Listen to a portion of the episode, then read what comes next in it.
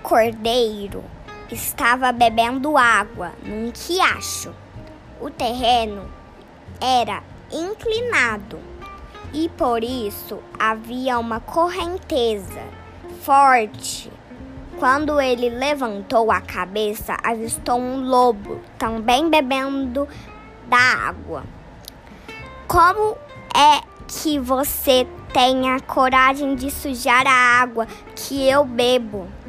Disse o lobo, que estava alguns dias sem comer e procurava algum animal apetitoso para matar a fome.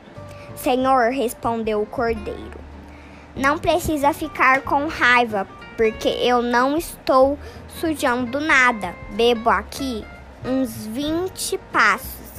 Mais abaixo é impossível acontecer o que o senhor estava falando.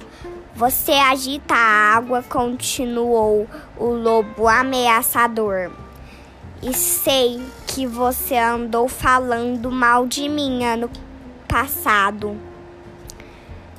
Não pode, respondeu o cordeiro. No ano passado eu ainda não tinha nascido.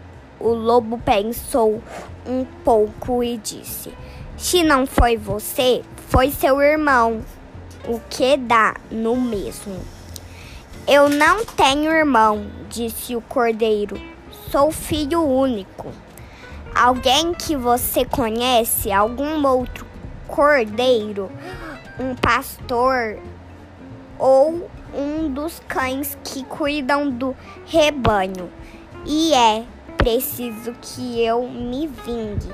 Então, ali dentro do riacho, no fundo da floresta, o lobo saltou sobre o cordeiro, agarrou-o com os dentes e o levou para comer num lugar mais sossegado.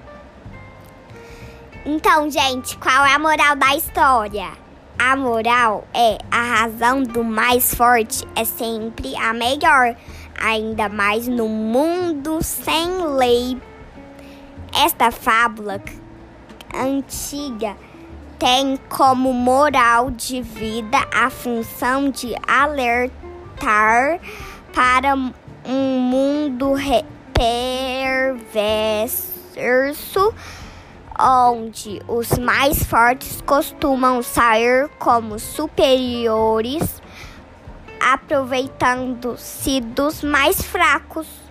Ou seja, os mais poderosos costumam tentar aproveitar-se dos juntos, Justos. justos e fracos, criando situações de injustiça.